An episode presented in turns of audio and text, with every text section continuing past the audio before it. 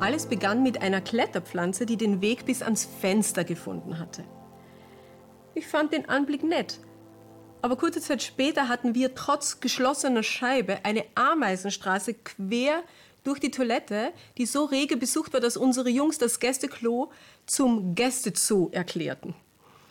Mein Mann wollte Gift streuen, aber ich war zu fasziniert von den Besuchern, gerade mal drei Millimeter groß und in der Kommunikation perfekt aufeinander abgestimmt. Ich wollte zuerst herausfinden, was der Zielpunkt des Großunternehmens war.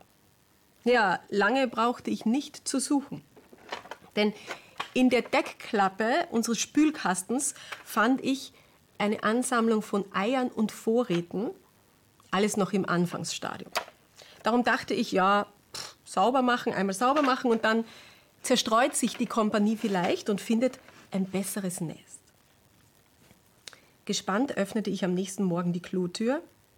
Alles schien verlassen und friedlich. Doch dann fiel mein Blick auf das Fensterbrett und ich traute meinen Augen nicht. Es war komplett bedeckt mit so seltsamen schwarzen Krümeln. Erst bei näherem Hinsehen wurde mir klar, dass es sich um einen Haufen toter Ameisen handelte. Ohne Insektizid? Wie, woran waren die gestorben? Okay, die mysteriösen Vorgänge in unserer Gästetoilette verlangten nach Aufklärung. Mein Sohn hatte ein hochauflösendes Mikroskop geschenkt bekommen. Das musste helfen. Und wahrlich, es offenbarte uns mehr, als mir lieb war. Unter dem Mikroskop erkannten wir unzählige geköpfte Rümpfe und in den Köpfen, die noch dran waren, massive Löcher. Flügel, Beine, Fühler, alles lag zerfetzt durcheinander. Also mir lief ein Schauer über den Rücken. Und unter Vergrößerung zeigte unser Fensterbrett eigentlich einen Kriegsschauplatz. Die Tiere waren nicht vergiftet, sondern abgeschlachtet worden. Was, was hatte sich da letzte Nacht abgespielt? Nun, Ameisenstaaten sind ein Organisationswunder. Ich meine, jede Berufsgruppe übernimmt spezielle Aufgaben zum Wohle der Kolonie, Futtersuche, Fortpflanzung, Brutpflege, Wache, auch noch viel kompliziertere Arbeiten wie Plantagenbetrieb, Nutztierhaltung, Zentralheizung, Medizinproduktion. Und die vorbildliche Kooperationsbereitschaft der Tiere beruht auf der genetischen Zusammengehörigkeit, erklärte mir eine Dokumentation. Ja, alle Individuen eines Stammes sind aus den Eiern derselben Königin geschlüpft, also direkt miteinander verwandt. Ja, und die Erbinformation, genau, Entschuldigung, die Erbinformation des Gegenübers erkennen Sie mit Ihren sensiblen Fühlern an, des, an der chemischen Markierung. Und im Frühling wenn dann die unterschiedlichen Völker aus dem Winterschlaf erwachen, dann kommt es öfter vor, dass die Grenzen zwischen den Territorien unklar geworden sind. Auf der Suche nach Futterquellen treffen dann die Ameisen verschiedener Herkunft aufeinander. Sie melden dann, alle Sammlerinnen, in der Zentrale feindliche Begegnungen. Und dann gehen beide Staaten in Kampfbereitschaft. Zwei Armeen formieren sich und die Schlacht beginnt. Und was ich dann so unter Makroaufnahme sehe, das gleicht wirklich einem Alienfilm. Die Soldatinnen beißen sich gegenseitig die Gliedmaßen ab, spritzen der Gegnerin Säure unter den Panzer, die die inneren Organe auflöst. So ein Krieg, der kann sich über Wochen hinziehen und zigtausenden Ameisen auf beiden Seiten das Leben kosten.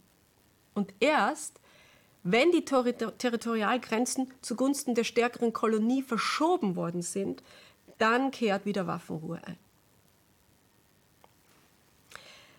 Auch wenn wir Menschen das nie mitbekommen, aber diese tödlichen Ausschreitungen sind jedes Frühjahr Realität. Das ist der Weg der Arterhaltung, nicht? Man schützt einfach die eigenen Gene. So funktioniert unsere Welt. Tja, und dann fanden Insektenforscher in den Bergen der schweizer-französischen Grenze hunderte Ameisenkolonien, die nicht miteinander verwandt sind und dennoch ein völlig anderes Sozialverhalten an den Tag legen. Die haben es irgendwie geschafft, ihr Fürsorgeverhalten über die Grenzen ihres eigenen Volkes hinweg auf alle umliegenden Völker auszuweiten. Ja, die bilden nun einen der größten Staaten der Erde und allein seine Existenz, sagt der Moderator, widerspricht den Gesetzen der Evolution. Diese kleinen Insekten sind nicht vordergründig darauf ausgerichtet, die eigenen Gene zu schützen, sondern sie haben auf wissenschaftlich unerklärliche Weise den Krieg gegen den Frieden und den Konkurrenzkampf gegen die Nachbarschaftshilfe eingetauscht. Wo früher die neue Königin verstoßen wurde und dann ein fremdes Volk überfallen und unterdrücken musste, um sich fortzupflanzen, da leben jetzt mehrere Königinnen vereint in einem Nest und werden ohne Verteidigungskampf befruchtet und umsorgt.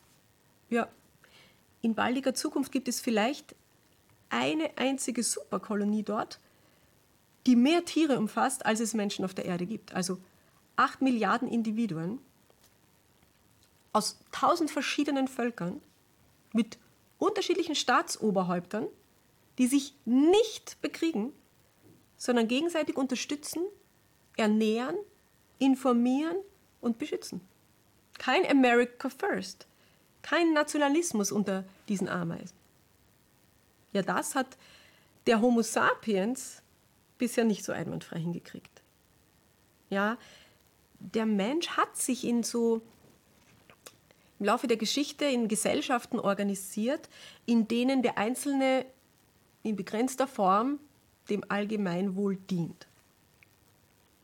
Dennoch sind wir weit davon entfernt, unser Fürsorgeverhalten unparteiisch auf alle andersartigen Nationen auszuweiten. Wie kann das sein, fragen die Evolutionsforscher, dass eine Tierart von primitiverer Entwicklungsstufe eine so eindrucksvolle Sozialstruktur präsentiert, wie sie höhere Arten nicht gelingt. Nun, ich persönlich vermute, das ist möglich, weil das Prinzip der genübergreifenden, des genübergreifenden Zusammenhalts nicht so frisch erfunden ist, wie man denkt. Es existierte schon bevor der Kampf ums Dasein zum vorherrschenden Muster wurde. Die Bibel sagt über den Ur Zustand unseres Planeten. Gott betrachtete alles, was er geschaffen hatte, und es war alles sehr gut. Alles. Auch der Umgang zwischen den Spezies. Die Verhaltensweisen der einzelnen Lebensformen griffen ineinander wie ein Uhrwerk. Das System war noch nicht vom, dem Überlebenskampf unterworfen. Und diese Ameisen erinnern uns daran. Shabbat Shalom.